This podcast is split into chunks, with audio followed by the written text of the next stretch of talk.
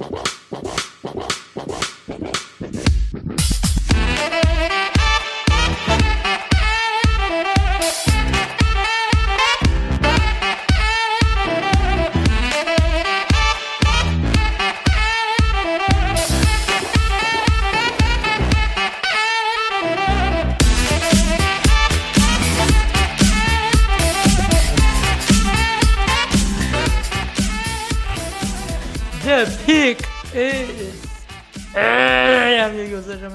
Mais um podcast do On The Clock exclusivo quarentena de Golades. Olá, olá, meus amigos. Tudo bem com vocês? Espero que sim. Espero que estejam em suas casas seguros e lavando suas mãos e evitando convívio social. É isso aí. Hoje vamos para a NFC West. Estamos no penúltimo episódio desta série.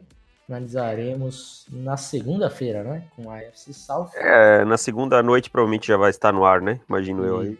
Então, aí voltamos à nossa programação normal durante a semana. E já Mas- quero avisar os assinantes que semana que vem tem texto exclusivo para assinantes na quarta ou quinta-feira, meu, hein?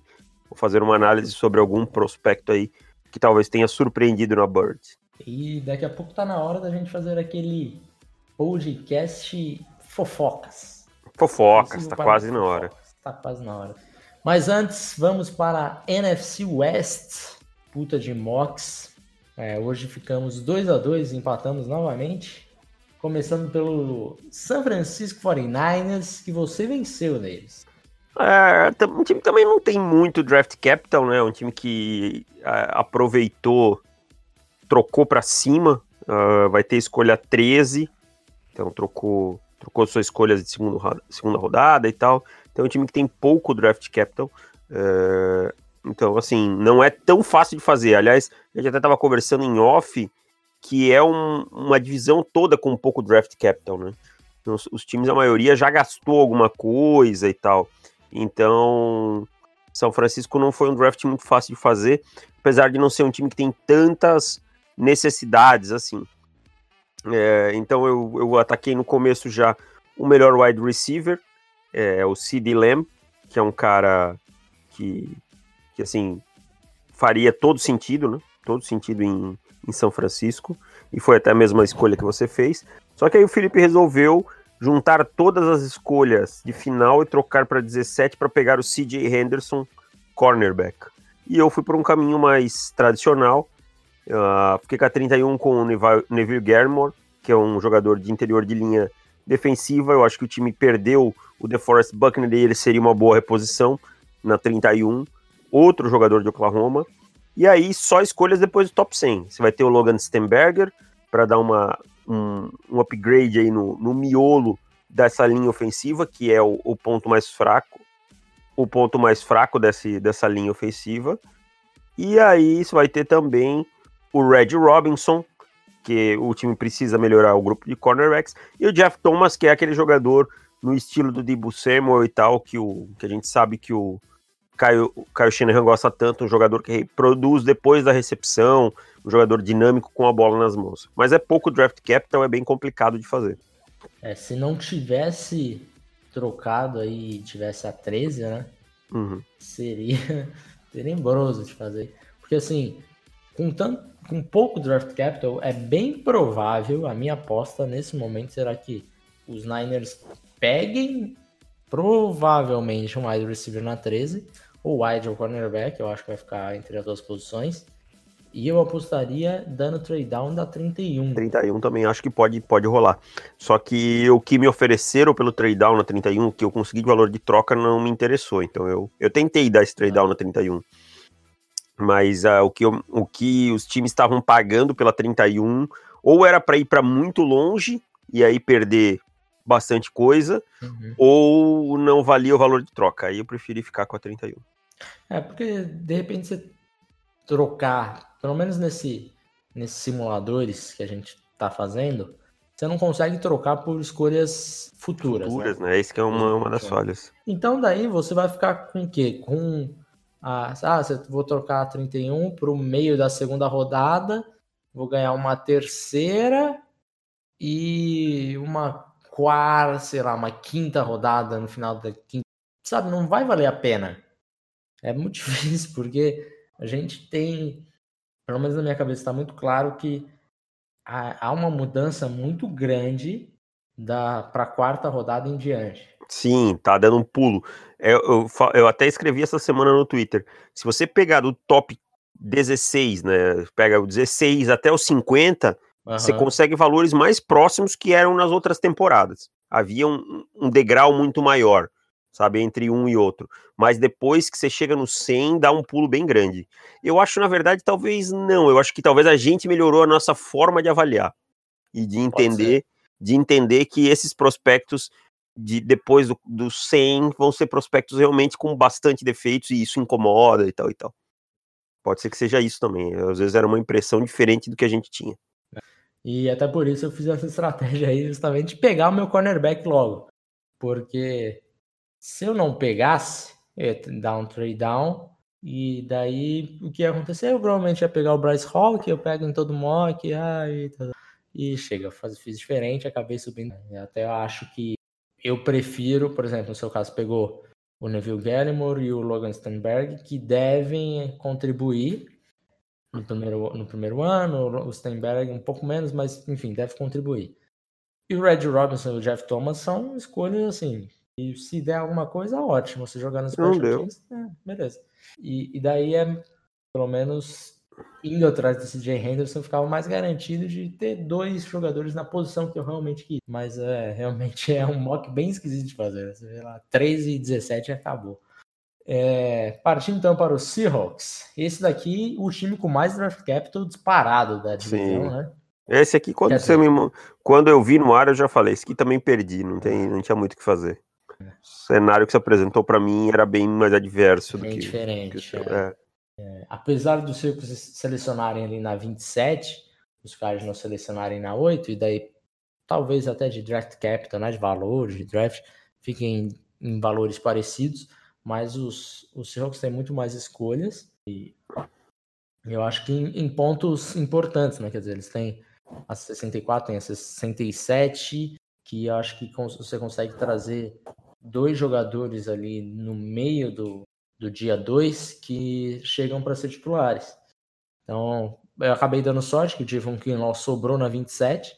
Não é nenhuma grande necessidade do Seahawks, mas não poderia passar o talento do Kinlaw, né? Não, não dá. É, e... é tipo, é tipo cai, cai no seu colo um talento de top 10 na é, 27 exato, e exato. você não pode, você não pode passar, cara. Troca os jogadores que você tem, é. usa como draft capital para no dia do draft e tal. É, exato. Não passa, não passa que, que não vale, que não, não dá. Na 64 peguei Curtis Weaver, então aí sim uma grande necessidade do time. A gente agora com a... não sabemos o que será de, de, de Davion Clown, né? Ainda tá nessa novela e provavelmente ele deve assinar contrato só mais próximo de agosto, pelo que tem se falado. É... Pela grana que ele tá pedindo, ele não vai assinar nunca com ninguém. É, exato, exato. O cara não Mas tem. Parece não tem... que já, já deu uma diminuída. O cara não tem uma temporada de 10 sacks na carreira e quer 20 milhões por ano. Tá dando uma forçada. É, apesar que eu acho que ele é melhor do que é, simplificar com, tipo, ah. Não, não, mas eu digo assim, ó. Eu falo não, assim, eu, entendo, ele, eu, eu, acho ele um bom jogador, mas assim, uhum. ele, ele se coloca numa prateleira muito acima do que ele é, sabe? Uhum. É, ele nunca ele teve uma temporada com 9,5 sacks e não foi top 10, foi top 10 impressões em apenas uma das cinco que ele teve na liga. Fora isso, ele jogou uma temporada inteira, sempre é. machuca. Então, é, eu digo assim, não acho ele um jogador ruim de maneira alguma. Só que ele, ele se coloca, é o famoso assim, se ele jogasse tanto quanto acha que joga, aí podia pagar, mas não joga essa bola toda que ele acha. E no comecinho da terceira rodada, peguei o Prince Tegoanogo, também outra necessidade do, do Seahawks. Ah, quantos? Muitos. Todos, né? De Netanimuti na 101 e o Hakim Adeniji na 133. Então, eu, eu talvez dei uma forçada em tanta ofens em linha ofensiva. Talvez. Porém, não me importa. Não, mas os Seahawks precisam, né? Exato. É, e o Adeniji, eu acho que ele traz essa versatilidade poder jogar por dentro também. Então, os Seahawks realmente precisam, e... mas eles não vão fazer porque não querem ver o Russell Wilson. Não é, não é do feitio não é deles. feitio de se proteger o Russell Wilson. É, na 144, Tyler Johnson, wide receiver, que daí eu acho que, que cai, cai bem com, com o Russell, né? Acho que, acho que vai, vai dar bom. E o Lamical Pirine na 149 precisa ter um running back, porque os Seahawks não conseguem não draftar running back. Então pode esperar um. Torçam para que seja mais ou menos por aí. Porque. Nos últimos anos o John Schneider tem, ó. Caprichado. Porque do jeito que é, é capaz de gastar, sei lá, 64 ou a 27. Vê se você gasta Jonathan Taylor a 27. Eu não duvidaria. É. É, bom, o, o meu mock acabei dando um, um trade-up aí, né, pra ficar, até pra pegar o próprio Lamical Pirine, e dei trade downs na posição ali da, da segunda rodada, pra, foi nem acúmulo, acúmulo de picks, foi para chegar, ir chegando mais perto com as outras, então tive o mesmo tanto de pick que você. Mas foi um bom draft, é, o Kinlaw já matou lá em cima, já foi a diferença, é. então já já ganhou ali, né? Já, já, uhum. já levou a vantagem ali. É. Esse aqui acabou saindo 65. E daí vamos para os Rams. E daí você ganhou a 55 a 45. Outro, outro time que não tem muito, muito draft capital, cara, bem complicado de fazer o dos Rams. É, não tem escolha de primeira rodada, né? Então você já fica com a, uhum. com a mão amarrada aí, sabe? Os Rams já, já ficaram com a mão amarrada aí e eu consegui ainda bons valores, assim, acho que Kurtz Weaver na 52 é uma necessidade do time Ed, tá? O time precisa de Ed, o, da, o Fowler foi embora e, e, já não era a oitava maravilha do mundo, e aí eu preferi manter o 84, é, você, pelo que eu vi, fez um, um trade um trade up, né, para 65, uhum. pegou o Bryce Hall, cornerback, eu entendo, cornerback faz sentido, mas eu acho que dá para aguentar um pouquinho, até porque eles têm o David Long para se desenvolver, tem alguns outros jogadores, sabe? Então fui com o Nick Harris no meio da linha, que é um jogador para trabalhar ali nesse, nesse miolo que é o ponto crítico da linha ofensiva deles hoje e que é por onde o Jared Goff mais sofre. Uh, aí você baixou para 85, então você subiu de novo, imagino eu, e aí pegou o Donovan Peoples Jones, um wide receiver, um cara de velocidade que acho que está Aí é um valor excelente na 85. É, é um cara de, de, top 50. Nem, nem, porque pensando hoje, olhando para o elenco dos Rams, não tem a necessidade de wide receiver. É, mas o Brandon Cooks não deve ficar, né? Por causa do Cooks, exato. É, o Brandon Cooks não deve ficar. Pensa aí, é bem pensado. E aí eu fui por um caminho mais natural ali, fui com o Troy Dye na, na 104, já que o Corey Littleton foi embora. O Michael Remudia é um jogador interessante na 126, é um cornerback que é pouco falado, mas que para dia 3 para mim tem bastante valor. E aí no final, late picks, aí o Jacob Phillips é um linebacker muito atlético, é um cara, um, um run stopper para contribuir, que vai ajudar nos special teams, e o Darius Anderson, um running back para entrar ali numa, num grupo novo, que tem o Malcolm Brown, que tem o Daryl Henderson, que tem o John Kelly, e eu acho que é, os Rams vão entender finalmente que não se paga tão caro no running back, você pode ter uma produção com três ou quatro nomes aí de menor valor, mais jovens. Eu acho que o grupo dos Rams de, de running backs, se esses caras conseguirem ter uma produção mediana, vai ser bom. Porque o John Kelly era um bom running back em Tennessee, mas quase não teve snaps. O Malcolm Brown é um bom jogador. O Darrell Henderson, a gente sabe que era um bom running back.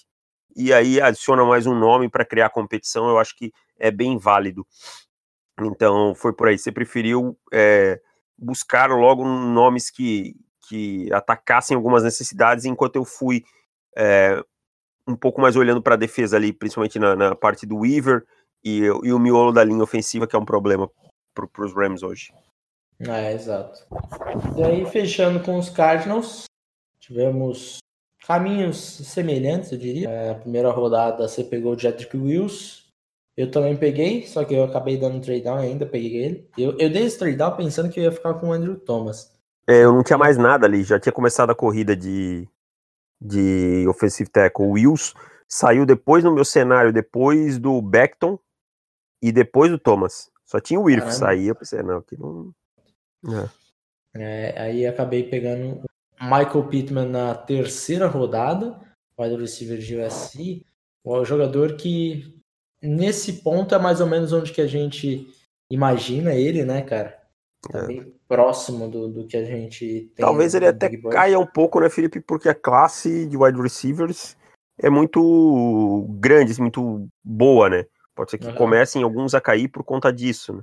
Mas é, é, é, então, é o valor dele seria por aí, né? É. Eu sei que tem gente que gosta mais do Pittman do que a gente. É. Então, eu também não ficaria muito surpreso se ele saísse é. até um pouquinho antes, sabe? É, faz Porque, sentido. Pode estar em alguma, vi, é, pode estar em alguma vi, board, pode estar mais alto aí. É, eu já vi alguns analistas que eu respeito bastante e que gostam bastante do Pittman.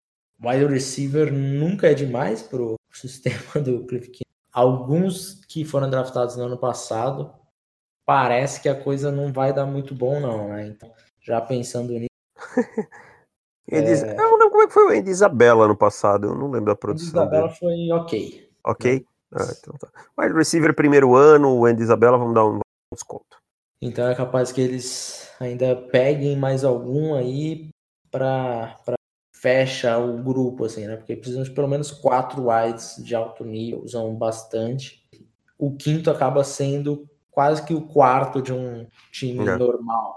É porque eles não usam tanto Tyrene, né? Usam é. bastante o pacote pacote com quatro wide, receivers. Então por isso eu acabei pegando mais um wide receiver, mas de, mesmo depois da, da troca pelo Hopkins. É, na 80 aí foi um, um trade-up que eu dei, né? Usando que eu tinha guardado da, da 8 para 15, para pegar o Jonathan Greenard. Os, os Cardinals têm bastante necessidade de, de edge rusher. A, a classe já. A classe não a posição já estava começando a ficar esgotado, assim. Depois do Greenard, dos que estavam na board, ele era o último, assim, que eu falo, pô, esse cara pode ser titular já nesse ano, tem potencial para isso. Uhum. Depois disso, a coisa já começa a ficar mais grave. Então, tive que puxar o gatilho, mesmo sendo um pouquinho antes do que normalmente eu pego nesses. Em seguida, tivemos Bryson Hopkins, daí mais um Tyrande, mais um pass catcher porque Tyrande nos Cardinals, apesar de não ser tão, tão utilizado, a gente não tem um Tyrande que, que a gente confie, né? Exatamente. Max Williams, Darrell Daniels, que mais que nós temos por lá? E Dan Arnold. nada, que nada que seja... Nada. Então, até por isso, talvez os Cardinals não, não tenham utilizado tanto Tyrande. Mas o último, né? Eu, eu queria muito pegar o mas ele acabou saindo antes, então me consolando aí. E fechando com o Kishon Vogan, aí running back para substituir David Johnson. É. Mas é, eu também acho que o running back é uma necessidade do time, assim, para é. rounds finais, óbvio. Uhum. Mas você só tem o Kenyan Drake, basicamente confiável, e jogando sobre a transition tag, né? É Vai jogar sobre tag. Então, não é uma coisa assim que você pode ficar confortável. E, e tem bons valores de dia 2 e 3, é, de dia 3, né, cara? Possivelmente é. a gente vai ver no dia 3 aí um Zach Moss disponível, um Christian Vogan, um Lamichael Pirine, alguns jogadores bons, rece bons recebedores, um Antônio Gibson. Então, assim, dá para esperar, é, se você tem outras necessidades grandes, não pegar no dia 2 a parte de cima, como o Jonathan Taylor, o J.K. Dobbins e tal, que vão sair no dia 2, pelo menos, dá para, se você tem muitas necessidades, esperar e pegar bons jogadores no dia 3. É, dá para esperar, mas não espera muito não, que vai, vai acabar. Ah, não, mas, mas o que eu digo assim, não dá splash por causa de running back, né? Ah, não, é, dado dá pra, dá é. pra ir, mas e assim... Estatística não, agora, hein? Passe muito da quarta, quinta rodada no máximo, sabe? É. Agora, deixa eu... Estatística. A gente fala, fala, fala, últimos cinco anos. Nos últimos cinco anos teve running back na primeira rodada. É, então. Vai ter um de novo, vai, vai ter, ter, um de novo. Vai ter, a gente tá, tá vendo muito 100, mas é. não se assustem. Talvez até no top 20 a gente fala. É. Então é isso, Davis. Fechamos por aqui, voltamos na segunda para matar esta série com a EFC South. Exatamente, com a EFC South do Indianapolis Colts. Você vai encarnar Chris Ballard. um abraço, Davis. Lave as mãos Valeu. e tchau. Tchau.